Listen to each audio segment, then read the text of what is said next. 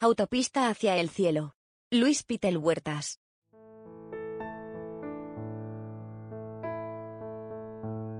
No es mi intención hablar de aquella mítica serie norteamericana de los 80, interpretada por el gran Michael Landon, serie que, dicho sea de paso, bien merecería un artículo por su magistral y lo argumental.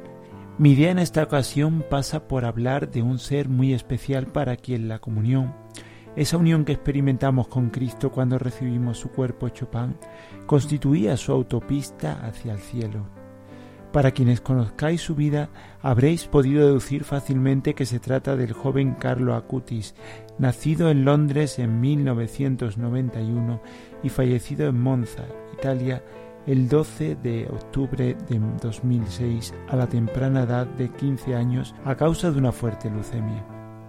Un joven muy especial cuyo modelo de entrega a Dios y su desbordante fe le llevaron a ser beatificado años más tarde.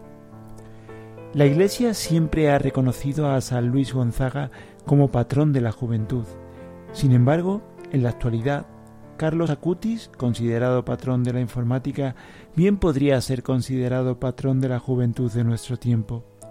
No en vano, hablar de Carlo es hablar de todo un símbolo de una generación de jóvenes conocida mundialmente como millennials o lo que es lo mismo, una generación que creció con la tecnología y la cultura popular desarrollada entre los años 80 y 2000. De ahí que la juventud cristiana actual pueda encontrar en él un gran referente y todo un ejemplo de vida de fe, fe expandida a través del empleo de las nuevas tecnologías. Los medios de comunicación son una herramienta muy poderosa para influir en el pensamiento de la sociedad.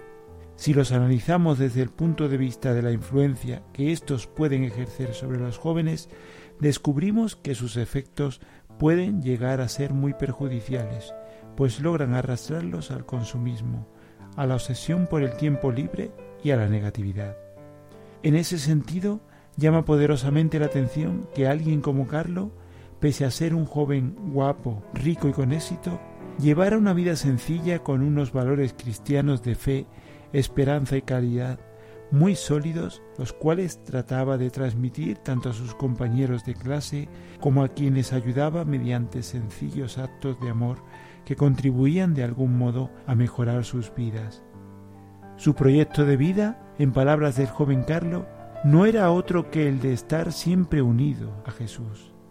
Su deseo de mostrar el inmenso y misericordioso amor de Dios a todos unido a su pasión por la informática, le llevó a realizar el proyecto miracolieucaristici.org, en el que aparecen reflejados una serie de hechos milagrosos en torno a la Eucaristía sucedidos en más de 20 países de todo el mundo. Y es que, sin duda alguna, para el bueno de Carlo, la Eucaristía era lo más grande que podía existir en el mundo a esta exposición se añadieron otras tantas sobre las apariciones de la Virgen, el purgatorio o los ángeles y demonios. La profunda fe y el profundo pensamiento cristiano de Carlo quedan reflejados en algunos de sus mensajes. La tristeza es dirigir la mirada hacia uno mismo, la felicidad es dirigir la mirada hacia Dios. La conversión no es otra que desviar la mirada desde abajo hacia lo alto Basta un simple movimiento de ojos. ¿De qué sirve ganar mil batallas si no puedes vencer tus propias pasiones? La verdadera batalla tiene lugar dentro de nosotros mismos.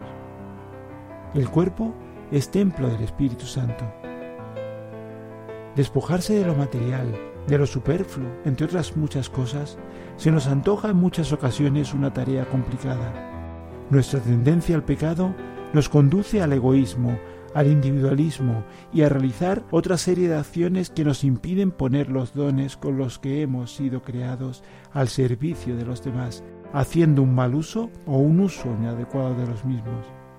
Es por ello que el beato Carlo Acutis centró parte de su corta vida a transmitir un mensaje de esperanza que permitiera huir de todo aquello que nos aprisiona, nos aísla y nos genera una falsa felicidad y en el fondo un sentimiento de soledad y un placer vacío que poco o nada nos aporta, especialmente entre los más jóvenes. Precisamente a ellos les habló de Dios y del plan que para todos y cada uno de ellos tenía preparado. Para conocerlo, Solo basta con amarlo y dejarse amar por él. Un milagro acaecido en Brasil cuatro años después de su muerte, en la capilla de Nuestra Señora Aparecida de Campo Grande, con la milagrosa curación de un joven enfermo, propició que Carlos fuera beatificado el año 2020. Aquel que no entendía que los estadios estuvieran repletos de gente mientras que las iglesias permanecían vacías, es todo hoy un ejemplo de santidad. Y por qué no decirlo, de fe y esperanza en una sociedad más justa, humana y comprometida. Aquel cuyos restos actualmente descansan en la iglesia de Santa María Maiori, también conocida como el Santuario del Despojo, en la ciudad italiana de Asís, para veneración de devotos y fieles. La vida, nuestra vida, es en sí misma como un gran mapa repleto de senderos y caminos. Nadie dijo que nuestro caminar por la vida fuera fácil. Los cristianos debemos tener siempre presente que Jesús no es el camino fácil, pero sí el camino correcto, y que, como bien decía nuestro amigo Carlo Acutis, en la Eucaristía encontraremos el camino más bello y más directo para llegar a Dios.